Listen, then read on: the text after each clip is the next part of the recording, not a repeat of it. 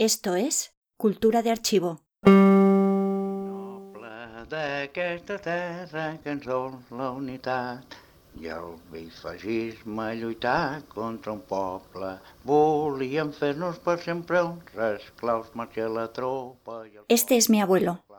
Se graba a sí mismo cantando una canción de Frente Republicana. Son mediados de los 70 y tiene unos 55 años. El escenario es su casa, un salón pequeño, un sofá de dos plazas con tacto de terciopelo y al lado un radiocassette estéreo marca Sanio. En esa radio escucha las noticias, los partidos del Barça que se juegan fuera de casa,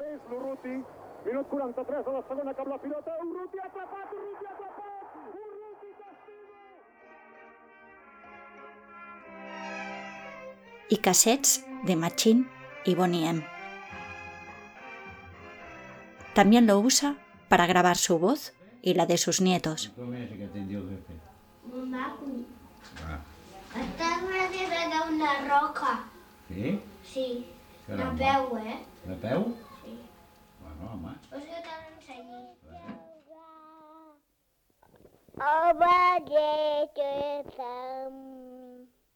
Esta soy yo.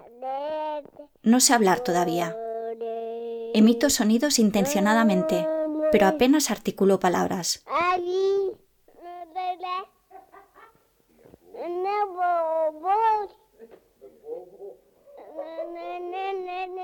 Mi padre me graba en un reproductor de cassette mono, marca Nauta, conocido en casa como el Nauta. Es grande y pesado, ni en broma suena como el futuro equipo estéreo de mi padre, pero tiene un buen altavoz y las teclas son cromadas. Ha sustituido a un reproductor de cassette que pronto heredo yo, más pequeño. Play y stop y las misteriosas siglas RW y FF en teclas negras. La roja se reserva para el rec. Y con esa puedes grabar.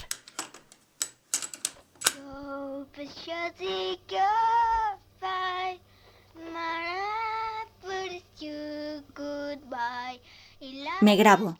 Juego a reconocerme fuera de mí misma. A hacer de estrella del pop. A veces a hacer de periodista. Cada etapa de mi vida se celebra con un nuevo dispositivo. Un radiocassette mejor, un Walkman, una minicadena con doble pletina.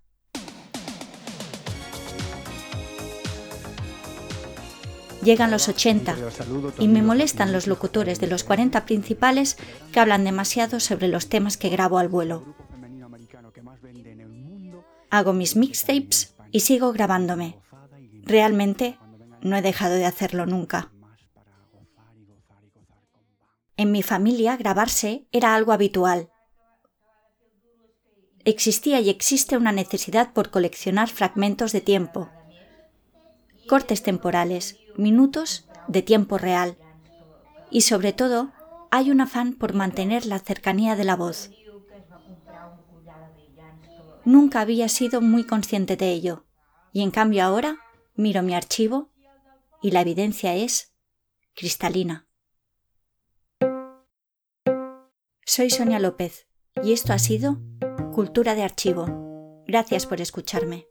Suscríbete en tu plataforma preferida de podcast y visita mi web y redes sociales en sonialopez.es.